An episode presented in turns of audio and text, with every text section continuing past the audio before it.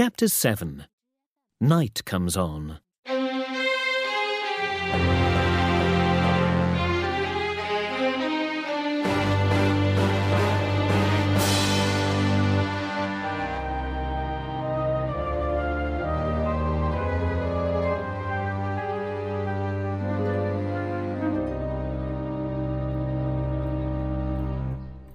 I'm afraid that it is true, Nicholas.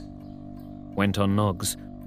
Your uncle has agreed to talk to Bray about Madeline for Gride. If Bray agrees to the marriage with his daughter, Gride will pay your uncle a small part of the cancelled debt. This means that Gride is planning to buy a young wife, and that my uncle is helping him for money. said Nicholas. But will Bray agree? I know Bray. He's a man with no heart. He won't think of his daughter's happiness. He's old, and he just wants to get rid of his debts before he dies. I won't let this happen. I must stop it. said Nicholas. The next morning, Ralph Nickleby was at Gride's house. Yesterday evening I spoke to Bray. And? He's agreed to the marriage in two days' time. And what about Madeline? asked Gride. Don't worry about her. She'll agree to it if her father says yes. answered Ralph Nickleby. Come to my place at seven the day after tomorrow, and don't visit her between now and then. You've seen too much of her lately. That's dangerous. She doesn't love you, and we don't want anything to change our plans. That afternoon, Nicholas again went to the Brays' house.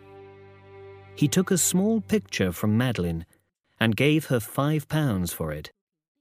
Her hand was shaking when she took the money from him. At the door, he spoke to her quietly.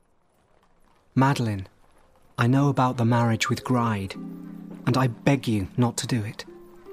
How do you know about it? She asked, her face white. It doesn't matter. But please don't marry Gride just because your father tells you to. Your happiness is important too. But I must do what my father tells me. There are more important things than my happiness. I beg you not to speak of this any more. Just then, they heard Bray's voice from his room upstairs. If you've given Madeline the money, young man, why are you still here? And you needn't come back again. Madeline won't need to sell any more pictures soon. Goodbye. Madeline ran back into the house, closing the door. This won't be easy, thought Nicholas. Two days later, Ralph Nickleby and Gride went to the Brays' house for the wedding. A servant opened the door to them, and they waited downstairs. After a short time, Bray came into the room. He asked to speak to Ralph Nickleby alone. Madeline was very ill last night. Do you think that I'm cruel to marry my daughter to Gride? He's so old after all. No, no, I think it's a fine plan, answered Ralph Nickleby quickly. I thought that it was when we spoke before, but now I'm not so sure. Don't worry. Gride won't live for many more years. And when he dies, she'll be rich, and then she can marry any man that she chooses. Yes, that's a good way to think of it. Well, I must go and see her. And he went upstairs again. Suddenly, there was a knock at the front door. And a moment later, Nicholas and Kate hurried into the room. What are you doing here? asked Ralph Nickleby. We've come to stop your plan, said Nicholas. Nicholas and his uncle looked long and hard at each other like two old enemies. Why did you come here with your sister? Ralph Nickleby asked Nicholas. It'll make me very happy to push you out into the street, but I don't want to hurt your sister. So, Kate, please leave at once.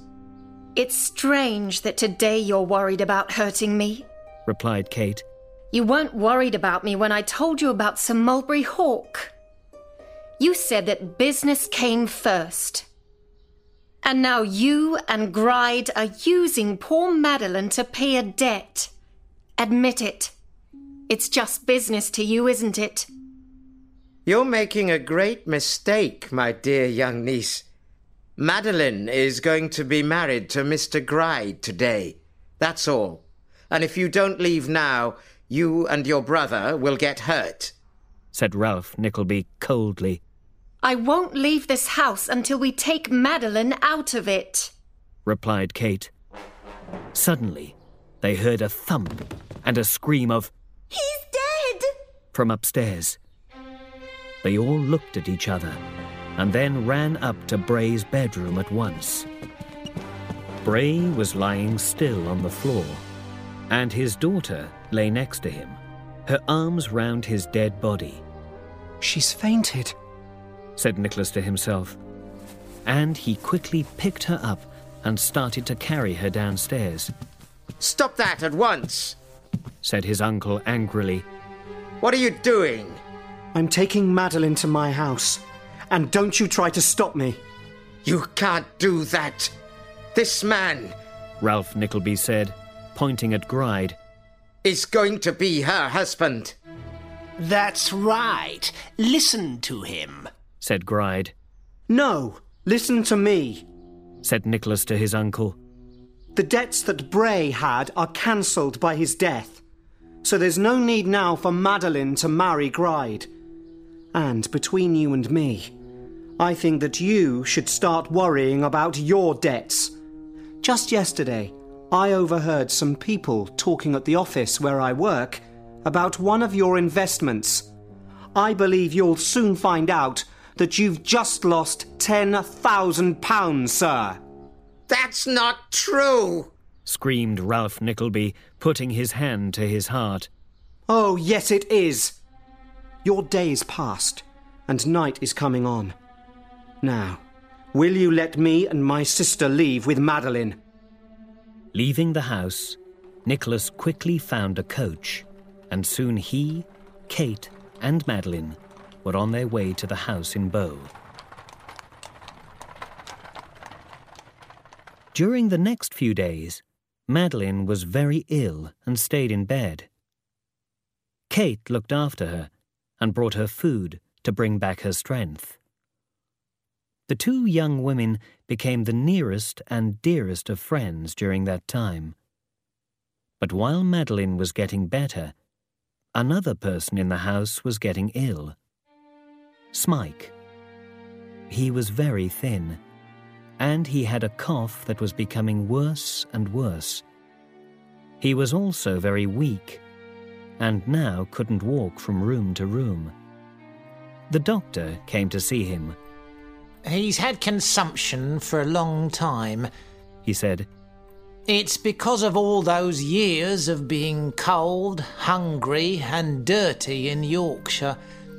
He has it very badly now, and it's possible that he'll die of it. I'm afraid there's only one thing that can help him. He must leave the city and go into the country. The air there will be good for him, but it's perhaps already too late. So Nicholas, after talking with the Cheerybles, took Smike down to Devon. They rented some rooms in a house very near his father's old home. Nicholas showed Smike all the places that he loved as a child. One afternoon, they visited his father's grave under a big tree near the old Nickleby house. But Smike grew weaker and weaker every day. Soon he couldn't leave his bed. So Nicholas sat next to him and talked to him or read to him for hours and hours. When Smike's suffering was at its worst, Nicholas was always there to make him more comfortable. Then, one warm autumn evening, Smike became very much worse. It was clear to both of them that he was dying. I'm not afraid to die, Smike said, because I know that we'll meet again. Yes, I'm sure that we will. Nicholas said. I'd like to lie in a grave near your father's grave, in that beautiful place under the tree near your old house. I'll make sure that you do. Now I can die happily. Smike said. And soon after that, Smike took his last breath. At about the same time, a letter arrived for Ralph Nickleby. While he read it, his face turned white. Ten thousand pounds lost in a bad investment. It was too cruel. And soon all of London would know this terrible news. His nephew Nicholas knew it already. Ralph Nickleby's hand shook when he put the letter down on the table. Once a rich moneylender, he was now suddenly poor. How could he possibly survive? There was no hope for him.